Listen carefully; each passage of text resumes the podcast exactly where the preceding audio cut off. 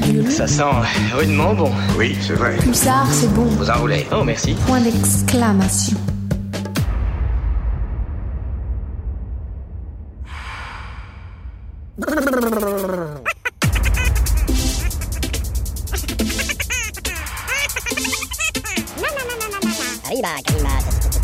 Vous faites erreur. Je m'en fous, je sais bien ce que j'ai entendu. Et les bandes dessinées.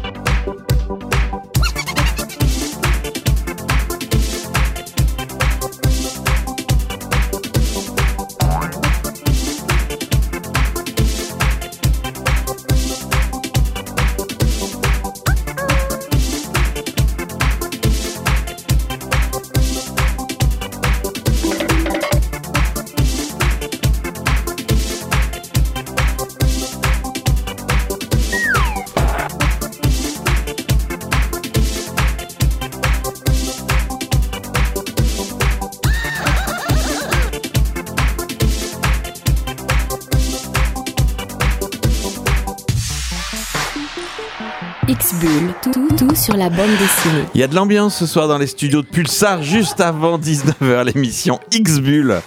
X-Bull, ça veut dire X-File un petit peu, c'est le dossier euh, bande dessinée, ça veut Le, pas le dire... dossier mystère, le X. dossier caché. Quoi. Bon, vous l'avez compris, vous êtes bien sur Pulsar. C'est bien X-Bull. Euh, David et Crapule sont au micro pour partager avec vous leur coup de cœur, leur bande dessinée, leur euh, tout, tout, tout ce qu'on a aimé lire, tout ce qu'on a aimé euh, découvrir entre nos mains. Bon, non, je, je sais pas pourquoi tout peut être De- interprété oh, ce soir. ouais. ça. Je pense que tout pourrait être Nos mains libres. Bon, on va écouter de la musique et puis juste après, il y aura de la bande dessinée. Ce soir, il y a une belle ambiance dans les studios de Pulsar. Bah, Moi, je vais vous plomber tout ça avec quelques Ah non, Ah si, ah oui. ben, j'ai pas le Ah choix. bon, T'as des trucs tristes. Ah moi j'ai des trucs très drôles et très sympas aussi. Non, quand pas même. forcément si triste que cela. Alors, bande dessinée et musique, c'est le programme du cocktail qui vous attend de 19h à 20h. Pulsar, c'est X-Bull.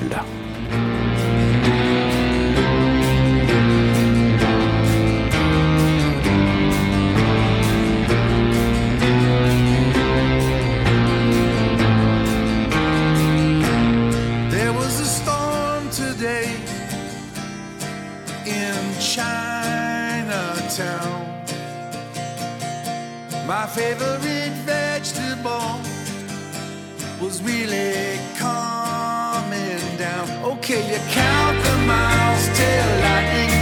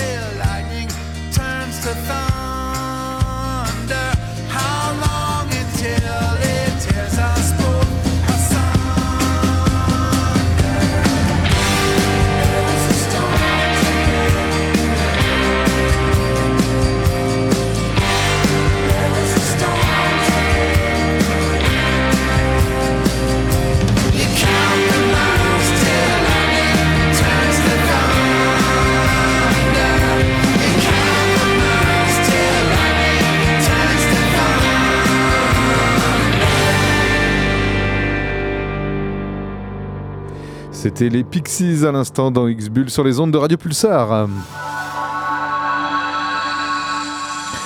Avec le morceau Thunders and Lightning, du tonnerre et des éclairs. Allez, je vais raviver un souvenir sans doute très, très douloureux et très frais dans l'esprit de nombre d'auditeurs, tout comme dans le mien d'ailleurs, puisqu'on va parler rugby. et oui, forcément, Ah bah, on a un peu, on a un peu le- ouais, Ouais. ça, remuer le, couteau là, dans la plaie, tout ça. Enfin, je, je suis pas sadique, ni maso, parce que moi aussi, ça m'a beaucoup affecté la défaite hier contre la Nouvelle-Zélande. Non, la. L'Afrique du Sud, l'Afrique les du Springboks. les Springboks, ouais. Bon, allez, on va parler d'une autre époque de rugby, euh, les années 80 en France, et on va parler d'un joueur en particulier, Franck Menel. Franck Menel, un joueur de rugby qui, en 85, rejoint le Racing Club de France, euh, qui opère en première division, et avec euh, d'autres joueurs de ce, club, euh, pour les citer, il y a Éric Blanc, Philippe Guillard, Jean-Baptiste Lafont, ils vont révolutionner un peu le jeu de rugby, apporter une autre... euh, parce qu'à l'époque, le rugby est amateur, hein, même dans les clubs qui officient en première division. Tous sont amateurs, c'est un peu le rugby à papa à l'ancienne, et eux, ils vont apporter du sang neuf, de l'impertinence, de la provocation, euh, voilà, y compris en dehors des, des stades, et ils se nommeront eux-mêmes le showbiz. Étrange parcours que celui de Monsieur Ménel, puisque euh, en rien de temps, enfin voilà, en 77, il commence le rugby euh, dans un petit club de village et tout. Euh, il va jouer en troisième division et après, une fois qu'il aura intégré le Racing Club de France, le parcours, bah, ça va être, c'est bien simple, il y a 56 sélections en équipe de France ensuite, vice-champion du monde lors de la première Coupe du Monde de rugby contre la Nouvelle-Zélande. Ils ont perdu contre les Blacks en 87, euh, trois fois vainqueur du tournoi des cinq nations, grand chelem, enfin bon, belle, belle, belle, belle carrière.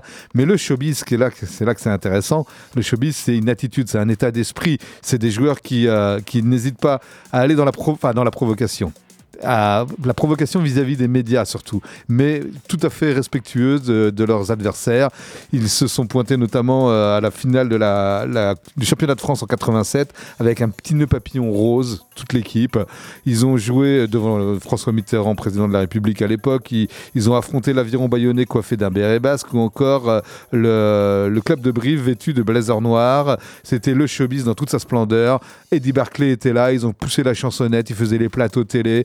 Ils faisaient un peu les cons, ils s'amusaient, c'était fun, mais c'était peut-être les prémices du rugby moderne, celui qu'on a vu hier euh, interprété superbement. Non, ah bah non, parce Si. que là, il gagnait. Oui, gagné, ouais, mais n'empêche que le, le Pardon, rugby, pardon. le rugby moderne est tel que le jouent les, les Français actuellement a pris racine, je pense, avec ces joueurs-là et cette époque-là. L'histoire du showbiz, il est aussi, il a été homme d'affaires après, puisque c'est lui qui a co-créé, cofondé avec Eric Blanc la marque euh, de prêt-à-porter très prisée dans le monde du rugby qui s'appelle Eden Park, avec Oui. le petit nœud papillon rose. Voilà. C'est ça. Voilà, donc toute l'histoire des, des- du showbiz et de tous ces joueurs est superbement bien racontée par euh, Philippe Charlot et Philippe Paelez, co-scénaristes tous les deux, dessiné par Miras. C'est chez Grand Angle que vous pourrez vous procurer ce très bel album qui s'appelle Comme des papillons, 19,90 euros pour ces 104 pages. Le regard invisible, c'est une bande dessinée parue aux éditions Soleil. Le tome 1 de ce diptyque est dans les bacs et donc ça nous propose de suivre l'aventure de jeunes adultes qui reçoivent d'étranges courriers qui fait allusion, ces, ce- ce- ces courriers font allusion à des événements passés. Euh, Donc il y a 7 ans, cinq amis, euh, alors adolescents, a- avaient vécu une expérience assez traumatisante. On n'a pas encore dans ce tome 1 en quoi consistait l'expérience. On sait qu'il y a eu un trauma, Ah ouais, mais on a quelques indices, on a quelques éléments, mais, mais c'est pas, c'est pas encore précis. C'était lors d'un séjour dans les Alpes. Aujourd'hui, alors qu'ils vivent chacun aux quatre coins de l'Europe, euh, ils reçoivent des lettres euh, qui leur parviennent et donc qui font explicitement référence à leur passé. Alors, qui peut bien connaître autant de détails sur leur vie?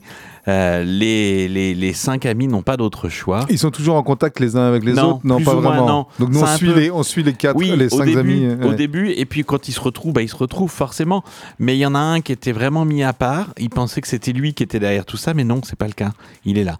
Par contre, ce qu'on sait nous lecteurs, c'est qu'il y a vraiment une personne qui cherche à les réunir, qui cherche à je sais pas si c'est les nuire en tout, à leur À leur nuire en tout cas, ouais. mais on voit bien dans, la, dans, le, dans le dessin, on voit bien qu'il y a une personne, on la voit de dos, on voit pas son visage, on sait pas qui c'est, mais on voit bien que c'est personnifié. Ça n'est pas, euh, ça n'est pas un groupe d'individus ou ça n'est pas une vue de leur esprit.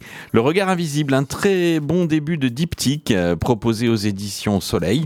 Euh, le scénario est de Serge Carrère, un, garçon euh, solide avec Gwenaël, et puis c'est Elisa Ferrari qui a dessiné cet album tout en dans dans une ligne claire très dynamique et très actuelle. 48 pages en couleur pour ce tome 1, 14,95€. Le regard invisible. Allez, tristesse toujours en ce qui me concerne. Je suis désolé de commencer l'émission comme ça. Ah ouais, Euh, hein Ouais, euh, on va parler de, de, de deuil avec euh, la bande dessinée qui s'appelle Jim. Jim, c'était le nom du fidèle euh, compagnon de François Scuiten. Scoiten. Scuiten, Scuiten, pardon. Bah, j'ai pas dit Scuiten déjà, c'est pas mal, je progresse. déjà, déjà, je c'est progresse. bien, ouais, ouais. François Skeuten, donc, qui euh, a partagé une grosse dizaine d'années sa vie avec son retriever Flatcoat, c'est la, la race de chien qui, euh, qui, voilà, qui Jim était un retriever Flatcoat, et, euh, et puis un jour, bah, malheureusement, le, le chien euh, Jim s'en est allé, et François Scoiten. Skeuten, je vais y arriver, bah, n'a rien trouvé de mieux à ce moment-là pour faire le deuil et pour, voilà, pour faire vivre la mémoire de son chien et tenter de- de- de- de- de- d'accueillir cette douleur que de, de dessiner une planche par jour où il dessine son chien et lui et son chien et tout ça. Et toutes ces planches sont réunies en un très beau recueil en noir et blanc qui s'appelle Jim, simplement Jim. Voilà, pour, euh, pour peut-être aider euh, certains parmi vous qui malheureusement vivraient ce, ce, ce- ce- ce même épisode. Ah bah oui, ça Ah, arrive. hein. Ça arrive, ouais, forcément. Et ben à mieux, à mieux, à mieux encaisser.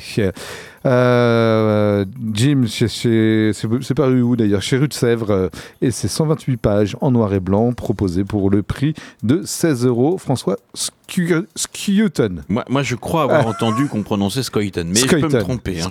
Jim. Allez, les éditions Jungle, comprenons Jungle, c'est bien ça, euh, et pas Jungle. A- Les éditions Jungle euh, ou Jungle nous proposent une aventure, la bataille de Claudine. C'est également un tome 1 que je vous propose.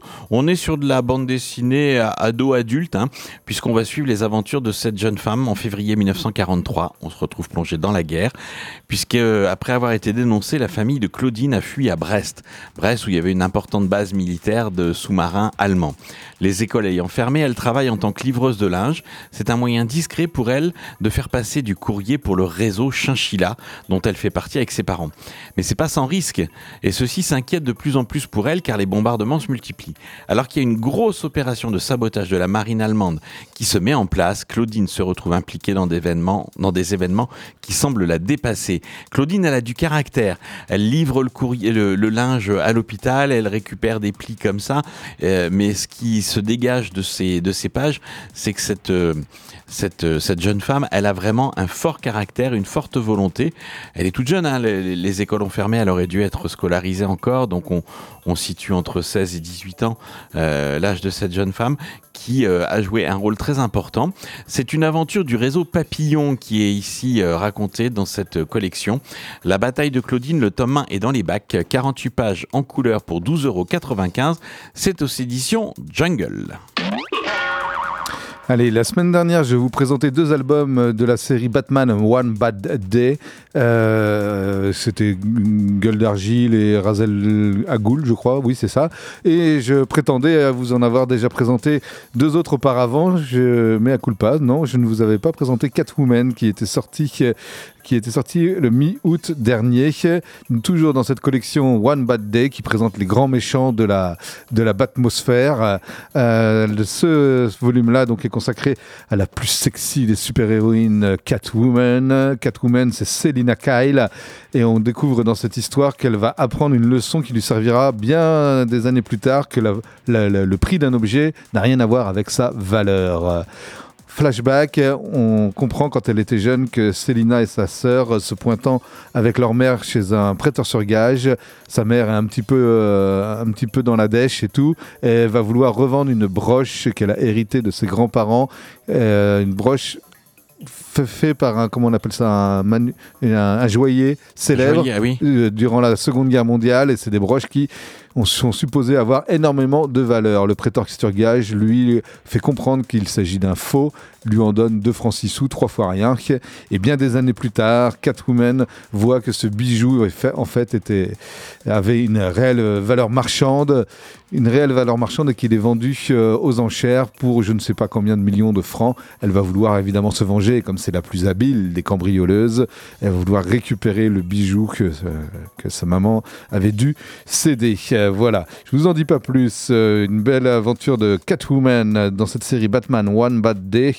C'est signé de Gwendoline Willow Wilson pour le scénario, James McKelvey pour le dessin. C'est dans la collection DC Deluxe des éditions Urban Comics. 72 pages en couleur pour 15 euros.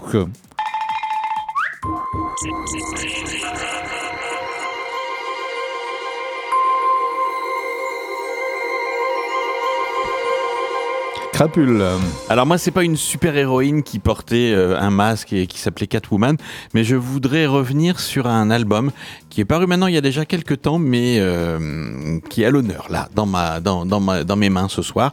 C'est un album sur Gisèle Halimi, une jeunesse tunisienne. C'est les éditions Delcourt qui l'ont proposé dans la collection Ancrage. Euh, Gisèle Halimi a été une célèbre avocate, une militante féministe, une auteure de nombreux ouvrages. Elle a été de tous les combats pendant 70 ans, luttant inlassablement contre les injustices de tous bords et œuvrant avec passion pour la cause des femmes.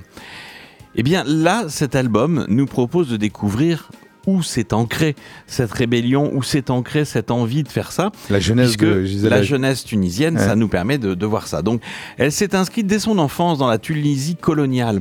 Une enfance et une adolescence pas toujours connues du public, mais qui portent déjà en elle toutes ces révoltes futures. Elle est née dans la Tunisie des colonies en 1927 au sein d'une famille modeste, d'un père d'origine berbère et d'une mère juive séfarade. Gisèle a pressenti très tôt le racisme et l'antisémitisme ancrés dans le colonialisme dont elle fut elle-même victime très jeune à l'école. Ben oui, parce qu'elle jouait avec les copines qui n'étaient pas seulement des filles de colons et donc forcément euh, elle, était mal vue. C'est sans doute là que se décide son désir ardent de défendre les opprimés en devenant avocate. Elle va comprendre très rapidement que seules les études la sauveront d'un destin tout tracé. Et alors Gisèle, on est euh, voilà quelques au début de oui juste avant la guerre, et bien elle doit se battre pour que ses parents l'autorisent à étudier. Ça, ça paraît incroyable aujourd'hui dans notre époque. Je Bah pense oui. qu'il y en a, il y en a certains. On a quand même des, plutôt, on va parler de décrochage scolaire, de déscolarisation, de jeunes qui se mettent en échec avant l'heure. Euh, là, il fallait, au contraire, se battre pour pouvoir faire ses études. Fallait convaincre ses parents, fallait convaincre les établissements scolaires qu'on était capable. Mais elle avait décidé. Elle serait avocate. Elle voudrait faire des études et elle allait refuser d'être simplement la femme de maison à laquelle euh, toute la société coloniale euh, la destinée. Le récit de cette jeunesse tunisienne il- illustre vraiment la résistance de Gisèle Halimi, enfant, puis adolescente, face aux dictats tant familiaux que politiques. Résistance qui va porter les germes de cet engagement, de ces engagements futurs, de cette femme d'exception. Donc, Très peu de choses, hein. enfin c'est vraiment abordé à la fin euh, sous forme plus de, de rappel historique sur, sur ses procès, sur tout ça. Mais par contre, toute son enfance, toutes ces injustices, tous les temps qu'elle va vivre euh, en Tunisie, tout ce qui va forger son caractère, on dit quelquefois que le caractère il est forgé au bout de six mois. Je pense que c'est un petit un peu, peu exagéré, plus, un petit peu plus long.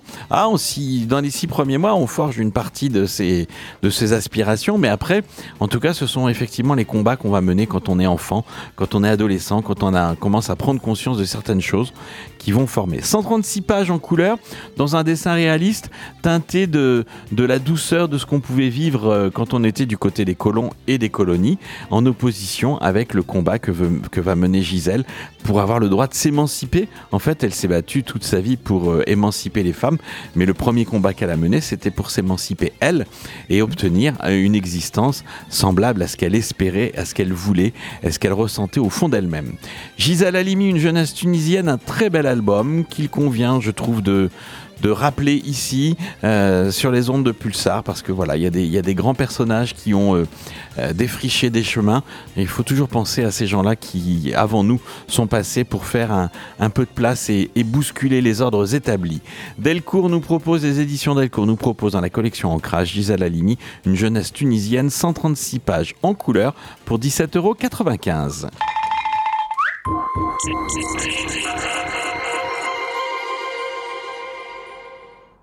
On poursuit sur les ondes de Radio Pulsar avec Clara Isé qui nous interprète le morceau Douce. douce. Respecte quand je te repousse, car les jours où l'ennui me course, moi je sens la mort à mes trousses. Tu penses que je suis sage, je maîtrise les mirages, j'arrive à te cacher ma rage, je veux t'épargner mes naufrages.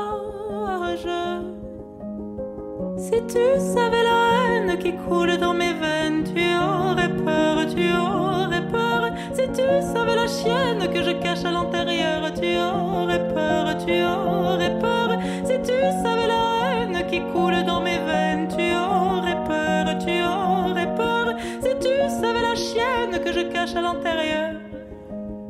Tu parles de ma résilience, mais tu ignores combien je pense que la colère et l'arrogance nous soignent autant que le silence. Toi qui crois que je maîtrise ma vie, je la déréalise.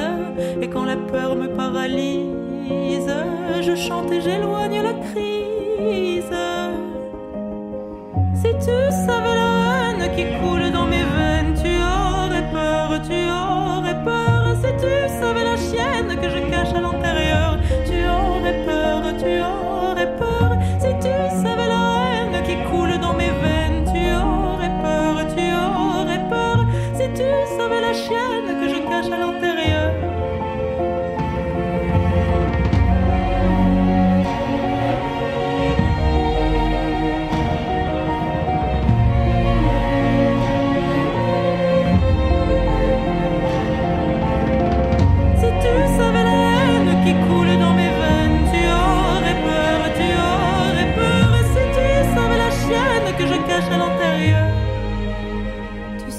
tendresse mon guide, mais elle opère en terre aride. Ceux qui m'aiment ont le cœur solide et l'amour des choses candides. Si la mesure nous fatigue,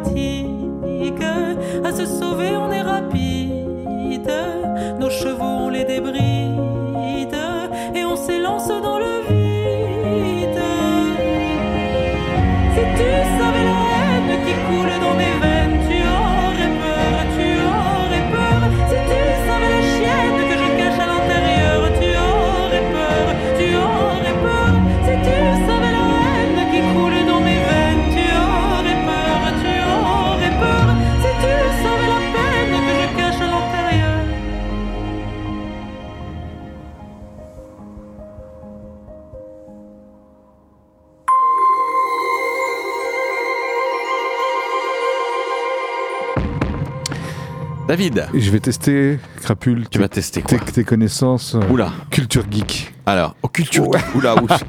J'étais prêt, mais là, je suis un peu moins prêt. Euh, alors, non, on va commencer par une première question.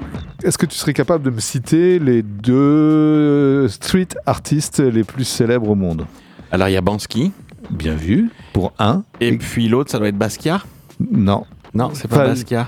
Bon, allez, peut-être pour certains, ça serait Basquiat, mais je ne sais pas. Non, Basquiat, je suis pas sûr qu'il ait été, euh, il ait fait tant de street art Non, que ça. non, c'est ça, oui. Ah bah, il a fait beaucoup de graffiti comme ça, mais c'était sur des supports à la fois papier Hmm. et muraux, mais Bon, pas seulement. euh, Oui. Cette petite musique là, euh, où est-ce que c'est? Je l'ai perdu. Si, c'est ça. Est-ce que ça te parle ça? Attends, attends un petit peu. Ça me dit quelque chose, mais euh, non, j'arrive pas, Ouais. pas à T'as pas, pas joué dans ta tendre jeunesse à des consoles de jeux Atari? Atari Ah non, alors Non. je, je suis Ah, passé à t'es côté passé des jeux complètement vidéo. à côté, toi. Complètement. Ah oui, complètement Allez. à côté. Super Mario Non, pas du tout. Non. Space Invader. Space Invader. Oui, il fallait donc- dégommer des avions, des trucs comme ça, non des ça Invaders Oui, qui ça. débarquaient comme ça. Il y avait Ouais. des blocos pour te cacher derrière et toi, tu avais une Oui, espèce de petite fusée. si. Petit, petit, petit, tu vois, J'ai dû vois, faire une partie truc dans ma vie, ouais, c'est ça. Donc, le deuxième street artiste le plus célèbre au monde, c'est peut-être celui qui s'appelle Invader. Invader. Ah non, je Invader. connais pas du tout. Tu as déjà vu en te promenant dans des rues, des fois, de Paris beaucoup, parce qu'il y Oui. en a beaucoup, des petites mosaïques Oui, ça y est, j'y suis. qui, oui, je reprennent, vois, qui oui. reprennent un peu les formes des Invaders. Tout Voilà. à fait. Bah, c'est ça, cet artiste-là. voilà. D'accord. Ok. Et alors, moi, je, voilà, je l'ai vu, je les ai vus ces mosaïques et tout ça, mais là, j'ai- je suis tombé des nues parce que pendant très longtemps, j'ai cru que oui, bah euh, voilà, euh, il y a un mec un jour qui s'est lancé, qui a fait des mosaïques. Oui, Et puis, euh, puis après, il y a d'autres euh, gens qui sont pris au jeu, qui ont refait des mosaïques comme lui et tout ça. c'est lui. C'est lui. Ah. C'est hallucinant. Non, mais attends, ce qui est, surtout hallucinant, c'est que. Alors, je vais donner des chiffres. hein. Aujourd'hui, par exemple, il est 4114 mosaïques des SI, des Space Invaders, re- recensés dans le monde, dans 83 spots différents, 150 villes, ça couvre 150 villes à travers le monde. Le plus haut se trouve à Potosi, en Bolivie. Le plus bas, il est sous l'eau, à Ca- Cancun, au Mexique. Euh, on peut le voir en plongée sous-marine. Ah oui, quand je- carrément. quand je dis le plus haut, il est à, à Potosi, c'est pas tout à fait vrai, puisque le plus haut, il est parti dans l'espace. Il se trouve que ce street artist, Invaders, a fait d'abord une première expérience. Il a accroché une petite mosaïque et tout à un ballon sonde gonflé à l'hélium, Ouais. Parti dans l'espace, donc sans doute euh, perché là-haut, je sais pas où. Et puis, euh, il y a même une, euh, une cosmonaute, une astronaute italienne, Samantha Cristofori, Cristoforetti, pardon, qui le 12 mars 2015 est partie dans l'ISS avec un space, avec une, Ah, une mosaïque ça. Space Invader qu'elle a collée euh, au-dessus d'une porte d'un sas dans l'ISS. Donc c'est maintenant le Space. Invader. Et alors, donc, pourquoi je vous parle de tout ça? Parce que Keramidas, pardon, euh, Nicolas Keramidas, Keramidas, auteur de bande dessinée, a fait une bande dessinée qui s'appelle Chasseur d'Invader. Et Chasseur d'Invader, il en est un désormais. Il a découvert ça euh, plus jeune. Il se trouve que avant, t'as entendu parler peut-être de l'application euh, Pokémon, Pokémon Ah Go, bah oui, ah oui, ah bah, où on chasse les Pokémon. ah ben, ça a été un grand mystère pour moi de Ouais. voir les gens au départ euh, Ouais. chercher les, les Bah, Pokémon comme ça. Sache qu'avant que cette application n'existe, peut-être même s'est-elle inspirée de l'application qui s'appelle Flash Invader. C'est une application qui a été développée par l'artiste Invader avec des amis informaticiens et tout, et qui reprend le même principe que Pokémon.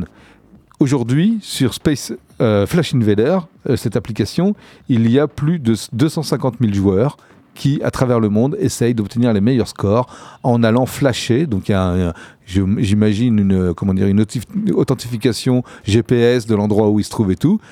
Ils ont une, une application et ils, remè- ils- comment dire, ils collectionnent les invaders qu'ils ont pu voir.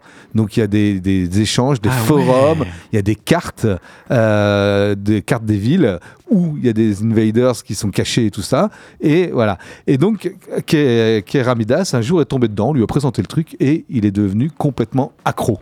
oui. Alors, il explique que pour être dans les 100 premiers de Flash Invader, il faut habiter Paris parce que c'est là qu'il y en a le plus, c'est vrai. D'accord. Voilà.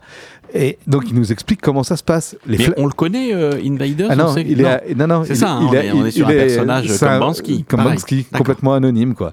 Euh, et donc, ce qui est assez marrant, il nous explique comment ça démarre, tout ça. Il habite à, à Grenoble, euh, Keramidas. Euh, et donc, bah, quand on lui présente le jeu et tout, il dit ah, Ok, oh, je télécharge l'appli, je vais voir. Puis là, il se prend au jeu, puis il essaye de faire tous les invaders. Les, les, les, les- Grenoble. les SI de Grenoble.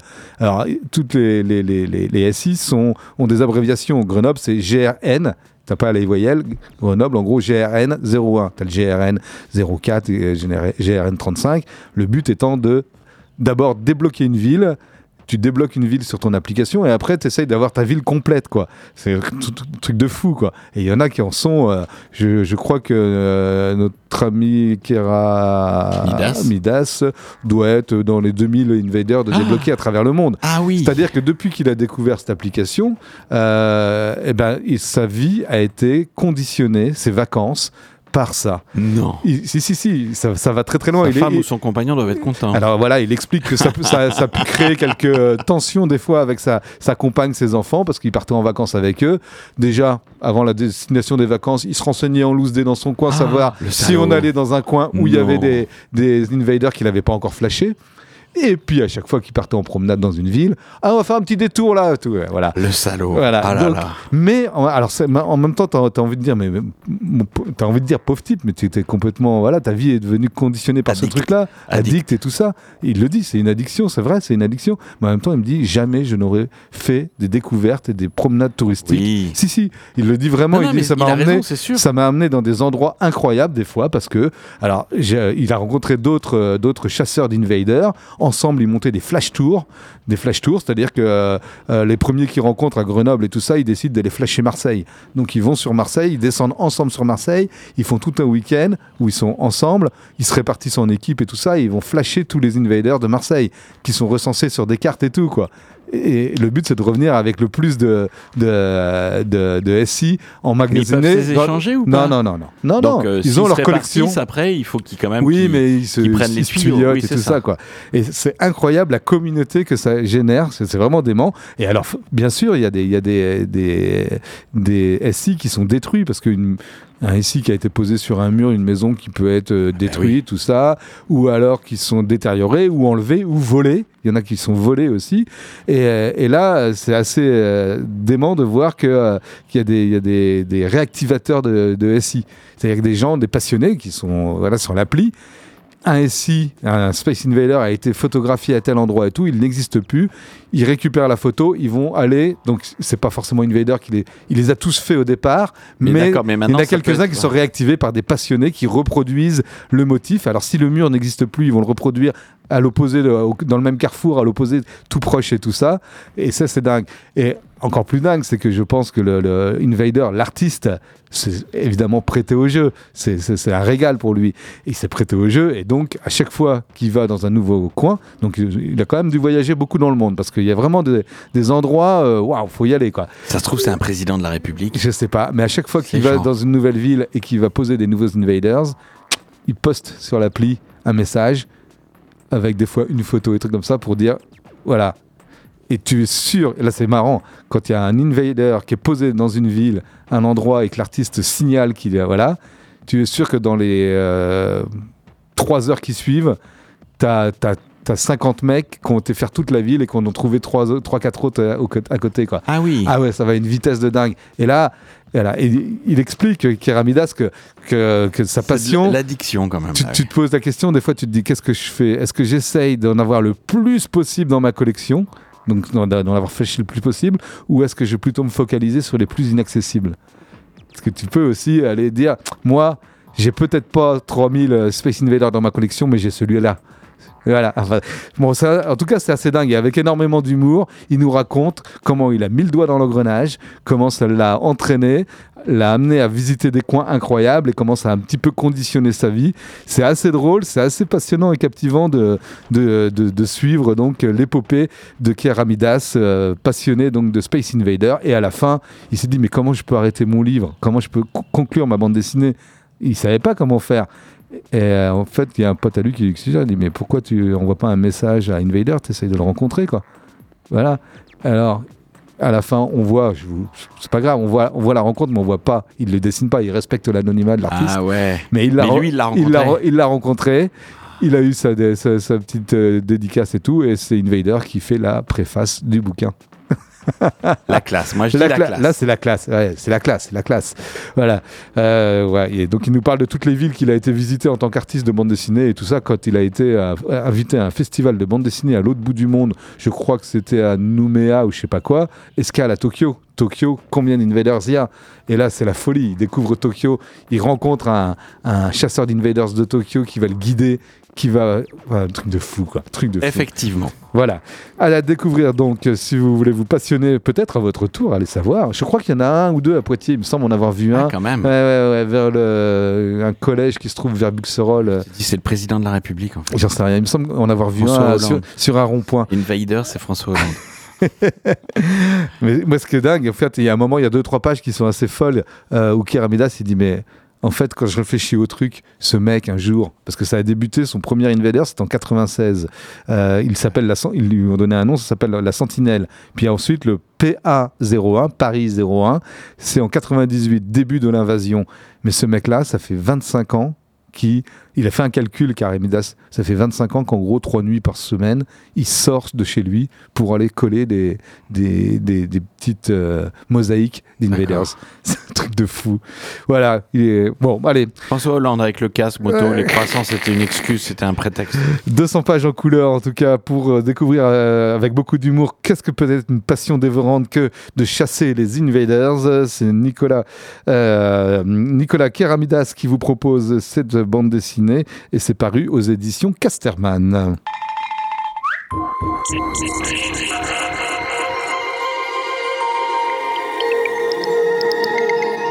J'étais un peu long là. hein. Non, mais c'est très bien, c'est passionnant comme de bande suite. dessinée. Deux suites de séries. Euh, La première, c'est Pico Bog, un grand succès des éditions d'Argo.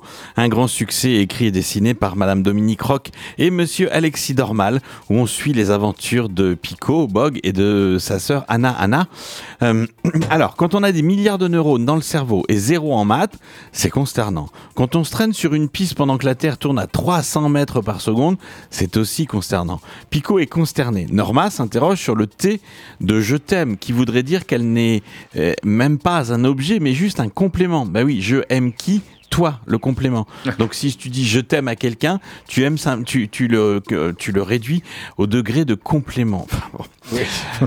La grand-mère qui n'a jamais de tyrannosaure et contrairement à ce que croit Pico, Papic euh, s'y connaît un tout petit peu en informatique.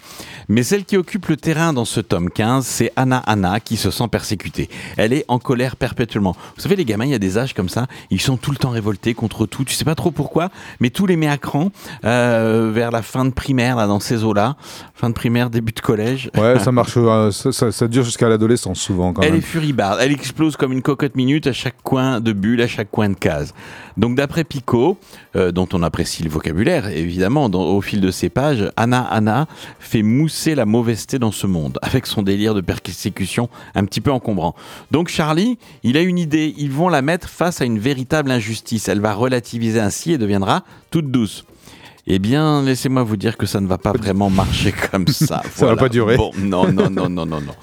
Pico Box est une super série parue aux éditions d'Argo. Le scénario de Dominique Rock, Rock, pardon, le dessin d'Alexis Dormal. Le tome 15 peut vous permettre de débuter la série. Il vous donnera certainement envie de la compléter avec les autres tomes, euh, des histoires d'enfants, des histoires d'adultes, des histoires de notre époque, mais qui sont quand même universelles et intemporelles. Les éditions d'Argo vous proposent ces 48 pages en couleur pour 13,95€. Ça, c'est une série coup de cœur que, do- dont, dont je suis les aventures depuis le premier volume. Ça s'appelle Dad. C'est le tome 10 qui est dans les bacs. C'est une série écrite et, dessin- écrite et dessinée par Nob. Nob, qui est né en 73 à Tours. C'est vous dire si c'est important. Bon, les filles. Je vois des fois des petits trucs comme ça. Né en les yeux dans 73, les- donc c'est lui le papa, le dad. ah oui, oui, oui, oui, Oui. oui, c'est clair que Dad. Alors, euh, à part, il s'est mis un petit peu plus de cheveux sur le personnage qu'il n'en a lui dans la vraie vie, mais c'est une petite coquetterie d'auteur de bande dessinée. Après, je ne sais pas si sa vie est aussi euh, complexe et compliquée que celle de Dad.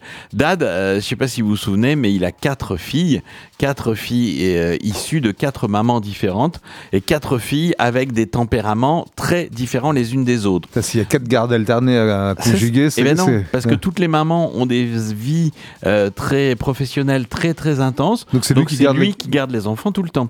Alors il y a eu un tome 8, je sais plus si c'est dans le tome 7 ou le tome 8, certaines sont retournées chez, chez leur maman, euh, mais elles sont revenues à la maison, forcément. Elles grandissent quand même, les filles de Dad, tout le monde l'avait remarqué.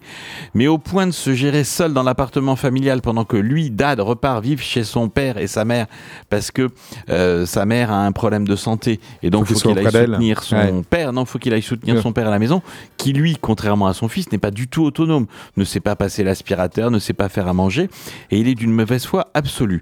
Donc, comme ses filles sont au centre de sa vie, mais que cette fois-ci, il va, il va devoir euh, sortir euh, du centre de la vie de ses filles, c'est elles qui vont être au cœur de ce dixième volume. Il va repartir vivre chez ses parents et elles vont se gérer seules comme des grandes. Mais quand on connaît les caractères respectifs de Panda, Ondine, Roxane et bébé Rénis, on peut imaginer bah, que les choses ne vont pas forcément se passer avec simplicité. Va y avoir de la tendresse, va y avoir de l'humour, va y avoir de la bienveillance. Il y a le chien qui est là aussi. Euh, la copine de Dad qui était apparue sur quelques épisodes n'est pas de retour là. Enfin bon, elles vont se gérer. C'est toujours très drôle. Donc ce papa qui est un acteur... euh, un acteur qui n'a pas eu la carrière, voilà, il a fait quelques petites apparitions, il a plutôt été dans des costumes de saucisses pour distribuer des prospectus dans la rue. Mais voilà, sa plus grande fille, euh, Panda, gère sa carrière. Enfin bon, C'est bien foutu, c'est bien vu. Chaque fois, c'est surprenant parce qu'il y a toujours des nouveautés à amener, aussi bien dans, ce qui se passe dans un parc euh, euh, où les enfants vont se promener que dans la vie de Dad. Dad, le tome 10 s'appelle Multi Daddy. Ce sont les filles qui sont au cœur de ce nouvel épisode de Dad. Le tome 10, euh, toujours 48 pages, toujours aux éditions Dupuis et 12,50 euros.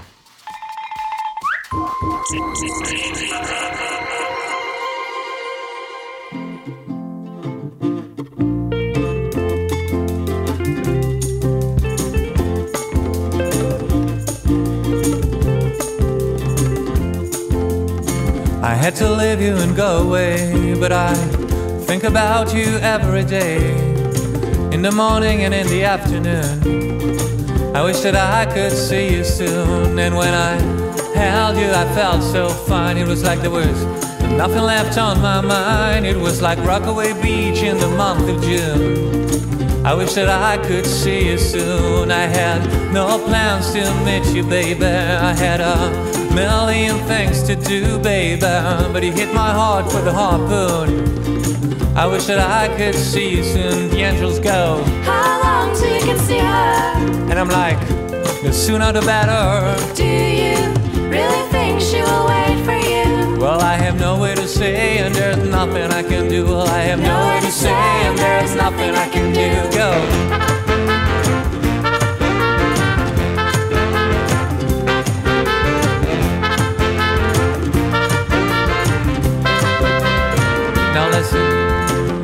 Now that I am across the sea, I wonder if you're gonna wait for me or if you're gonna find a new boy to spoon.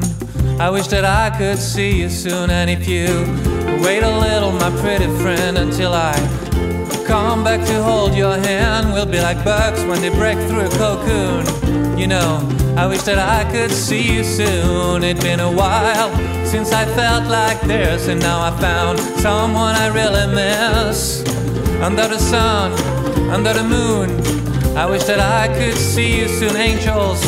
How long till you can see her? And I'm like, the sooner the better. There's no way to say, and there's nothing I can do. Well, there is no way to say, and there's nothing I can do. Go.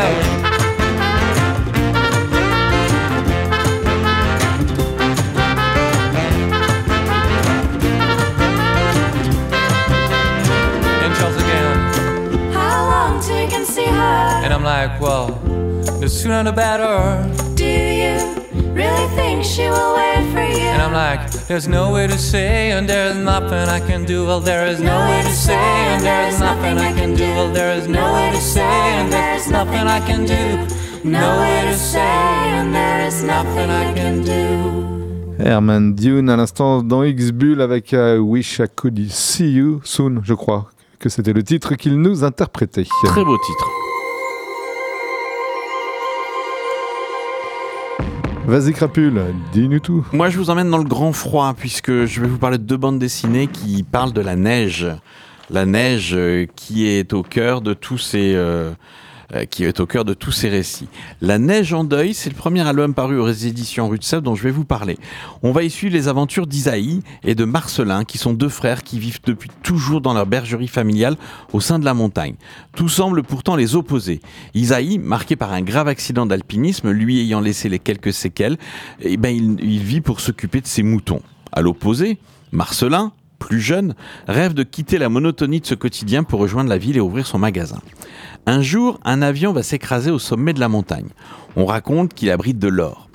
Prêt à tout pour arriver à ses fins, Marcelin propose alors à Isaïe une dangereuse expédition à la recherche de l'épave, quitte à mettre en péril leur relation fraternelle. Donc ça, c'est le, le pitch du roman d'Henri Troya.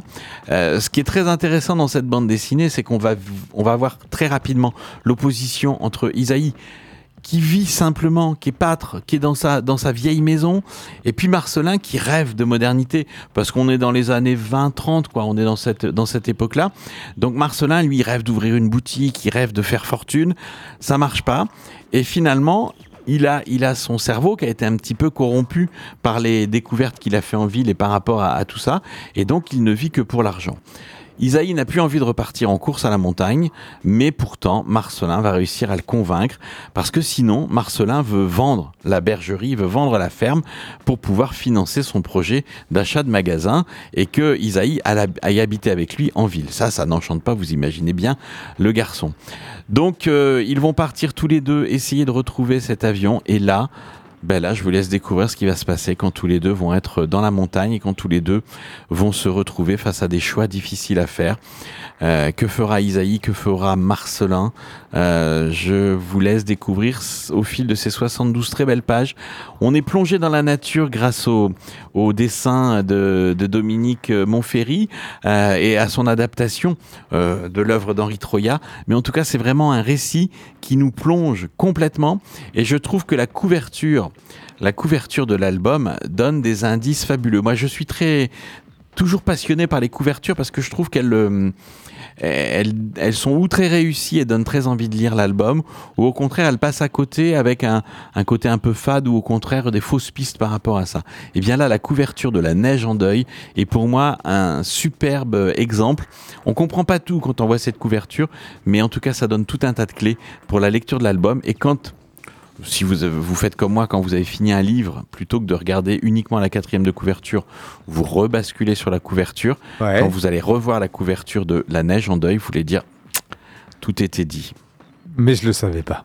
Ben, je l'avais pas compris. Eh oui. Je ne pouvais pas le comprendre même. La Neige en deuil, c'est aux éditions Rue de Sèvres, 72 très belles pages, dans un dessin, dans une ligne claire très réaliste, euh, mais absolument, euh, absolument dynamique et qui nous plonge au cœur de la neige et de la nuit, euh, sous le- la plume de Dominique Monferry. C'est aux éditions Rue de Sèvres, 72 pages pour 19 euros. L'autre bande dessinée, euh, ce sont les éditions du Lombard qui nous proposent, et ça s'appelle Le mystère du col Diatlov. Diatlov.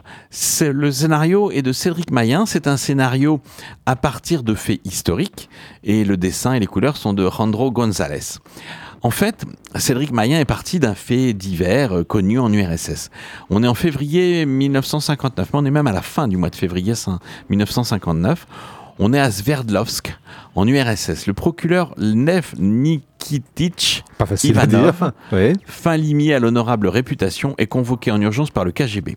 Depuis quelques semaines, en effet, neuf jeunes alpinistes, des étudiants brillants et sportifs, expérimentés et entraînés, ne donnent plus signe de vie. L'expédition, menée par Igor Diatlov, était pourtant bien encadrée et préparée avec minutie.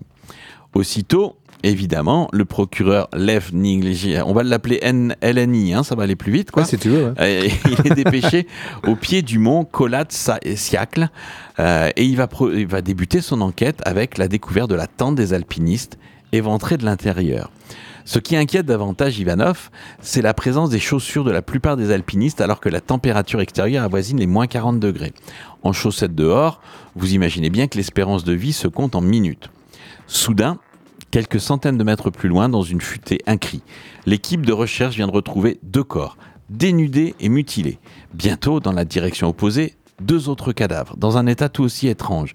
Irradiation, énucléation, fractures multiples, brûlures, les Ouh. blessures des uns et des autres ne se ressemblent pas. Ah. Que s'est-il passé pendant cette nuit de février 59 au cœur de l'Oural? Voilà une question qui occupe depuis plus de 60 ans maintenant les chercheurs, les scientifiques, mais aussi les complotistes et les détectives du dimanche. L'enquête originale conclura une force spontanée et irrésistible à laquelle les victimes n'ont pu faire face. Quelle est donc cette Une chose? Oui, c'est ça. Quelle est donc cette chose qui a fait fuir ces jeunes gens, les a séparés en trois groupes et leur a infligé de telles blessures? L'État russe aurait-il quelque chose à cacher? Attaque humaine, animale, essai nucléaire, catastrophe naturelle, folie passagère d'un membre de l'e- de l'expédition Il y en a- extraterrestre Il y en a oui. qui ont pensé, j'imagine. Oh bah bien sûr. Oui, forcément. Est-ce qu'on va connaître un jour la vérité sur le mystère du col Diatlov Eh bien, grâce au livre de Cédric Mayen et de Randro González, vous resterez sur votre faim comme tout le monde. Parce que, J'ai effectivement, failli avoir envie de le lire. effectivement on a, on a des, des indications, on a des pistes, mais a, y a- je crois que ça restera un mystère entier complètement par rapport à ça. D'accord. Le mystère du col, du col Diatlov, c'est drôlement bien construit parce qu'on suit cette enquête, mais on suit également l'aventure des alpinistes en amont, avec peut-être dans les récits euh, qu'a rapporté euh, Mayen. Peut-être quelques clés qui pourront être décryptées par les uns ou les autres pour mieux comprendre ce qui a pu se passer. Donc c'est un fait historique qui a inspiré ce récit. Très beau récit, on est dans une belle mise en page avec euh, large place faite euh, à la neige et au blanc sur des pages entières avec les personnages qui sont là, tous très attachants et ce destin absolument tragique et plein de mystères. C'est de l'aventure, c'est une bande dessinée historique, c'est une bande dessinée d'action parce qu'il va s'en passer des choses. C'est aux éditions du Lombard. 19,95€ pour ces 104 belles pages en couleur. Et le point commun entre les deux bandes dessinées dont je viens de vous parler, c'est la neige qui va bientôt faire son apparition dans les rues de Poitiers, j'en suis convaincu. Le mystère du col Diatov euh, chez au Lombard, il vous en coûtera 19,95€, je l'ai dit, ouais, Oui, pour déjà, 104 ouais. pages en couleur. Thank you.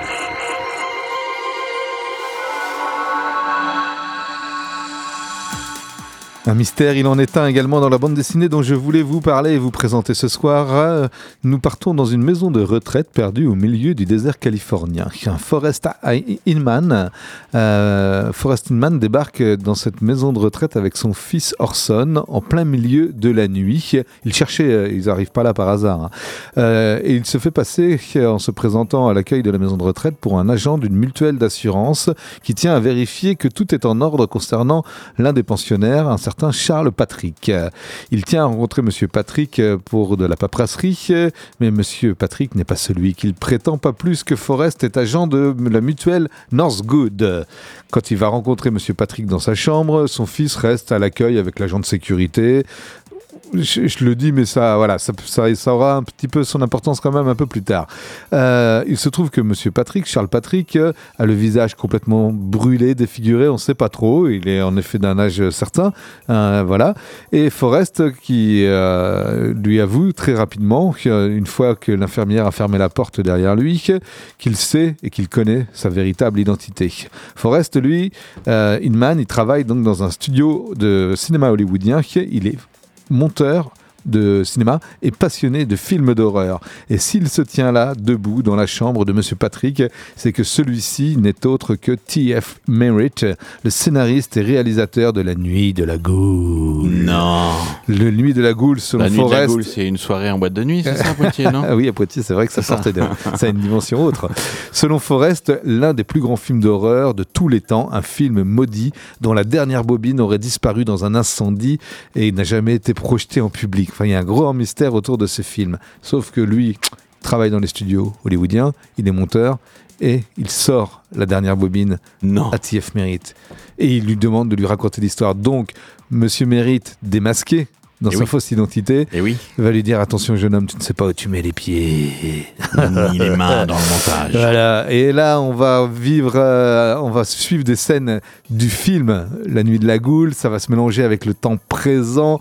Le film lui raconte le retour d'un Marines américain du front européen en 1917 pendant la Première Guerre mondiale.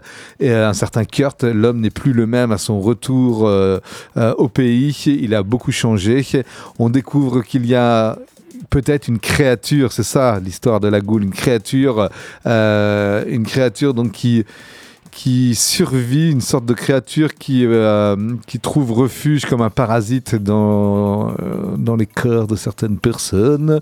On dirait un alien avec des pattes un peu tentaculaires d'araignée, c'est un peu bizarre. Euh, c'est assez horrifique. Voilà, on comprend qu'il y a un ordre, l'ordre de la mouche qui traque la goule depuis la nuit des temps, depuis toujours. On va voir que le docteur Skin, qui est directeur de cette maison de retraite, affiche une attitude curieuse et drôlement inquiétante. Et puis, euh, Charles Patrick, donc euh, T.R. Merritt, va convaincre Forrest qu'il est en fait retenu captif, prisonnier dans cet hospice pour vieillards. Ils vont orchestrer une évasion sur le champ. Ça va, voilà. Et pour aller finir dans un studio hollywoodien où, euh, Forrest a ses entrées et se regarder cette dernière bobine qu'on va voir avec eux. On saura que révéler ce film et quelle est la part de vérité dans cette nuit de la goule? Un, un film, j'y suis, non, c'est un récit, un one-shot horrifique, très bien ficelé, vraiment au cordeau, signé de Scott Snyder. Pour le scénario est dessiné par l'italien Francesco Francavillach. Cette euh, bande dessinée euh, d'horreur euh, fait 168 pages. Elle vous coûte 10,95€ euh, prix de vente tout public et c'est paru aux éditions Delcourt Comics. Voilà. Allez, une autre, David. Une autre sympa. Une autre sympa. Oui. Ah, oh, bah, changement de registre là. Allez, change de registre complètement. Humoristique qui s'appelle Fleur de prunier. Fleur de prunier de l'autrice suisse Mahou. Et, Mahou raconte dans cet ouvrage les aventures, enfin l'aventure de son père et de sa mère qui début des années 90, après avoir essayé de de- d'avoir des enfants ensemble, avoir tenté plusieurs fives sans euh, aucun résultat. Un jour, je sais plus comment ça leur vient aux oreilles, mais on est, euh, on découvre que, enfin on découvre, on apprend, ils apprennent en tout cas que euh, en Chine, avec sa politique de l'enfant unique, il y a énormément de petites filles à adopter. Donc ils vont faire des démarches. Il se trouve que le père de Francis euh, est sinologue, un professeur français au Collège de France, professeur de chinois. Il a des connaissances, donc par la connaissance d'une connaissance, Annick et Francis se trouvent en contact avec un certain Monsieur Kou, qui les accompagnera durant tout leur périple à Shanghai, puisqu'un jour Monsieur Kou les appelle en leur disant J'ai trouvé une petite fille pour vous, elle vous attend à l'orphelinat de Shanghai. Les voilà partis. Euh, avant même qu'ils partent, d'ailleurs, la petite fille, ils vont la, la- la baptiser, la nommer. Avant même de monter dans l'avion, ils lui choisissent son Oui. prénom. Ce sera Meili, Meili qui veut dire fleur de prunier. Ah, en chinois, voilà. Et cette Meili n'est autre que l'autrice de cette bande dessinée, Mahou. Mahou Mais oui, mais c'est assez drôle parce qu'en fait, elle raconte donc l'histoire de ses parents quand ils sont venus la chercher en Chine, parce qu'elle en a beaucoup entendu parler de. de- sa, sa mère a dû lui raconter beaucoup cette histoire-là, Euh, mais elle les raconte à travers les yeux de sa mère. C'est-à-dire que c'est la, la, la, la narratrice de ce récit, c'est c'est Annick, la maman. Voilà, mais c'est raconté, c'est dessiné par la fille, c'est assez bizarre. Euh, voilà. Donc le 10 janvier 1990, sans l'agrément de la DAS, ils partent pour Shanghai faire la connaissance de Mei Li. Le parcours du combattant, ne fait que commencer pour eux, comme des extraterrestres débarqués sur une planète inconnue, et malgré l'aide de la, bien- la bienveillance de Monsieur Kou, ils devront faire face à une technocratie kafkaïenne pour pouvoir retourner en France avec Mei Li. Il y a tout l'épisode de la photo d'identité pour qu'elle ait des papiers d'identité. Après, on, on nous parle les- des rendez-vous à répétition au bureau de l'état civil avec à chaque fois les papiers manquants qui vous obligent à revenir, euh, le dossier qu'il faut traduire en chinois, en français et tout ça.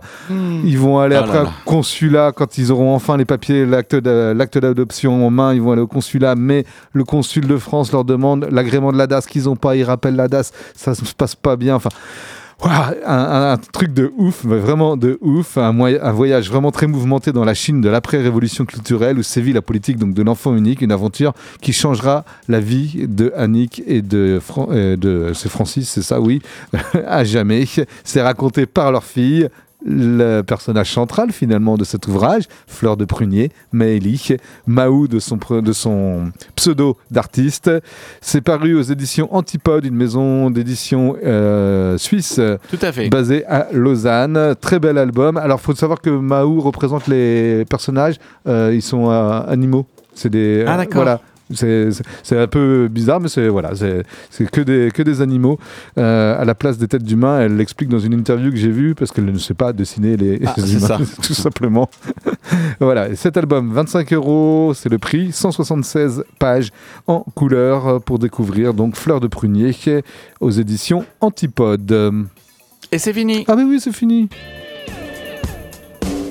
Retrouvez le podcast de l'émission et tous les albums chroniqués sur la page Facebook d'Ixbull.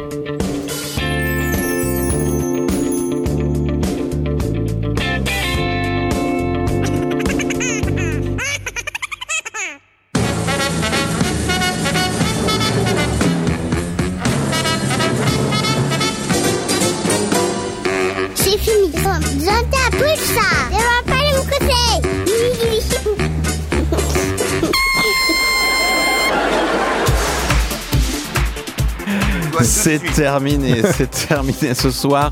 X-Bull, on laisse la compagnie euh, en compagnie. la- On notre vous laisse compagnie. vous en compagnie. Mais on laisse la compagnie qui nous écoute aussi en compagnie de Poi et de David dans Ouais. l'émission Punks.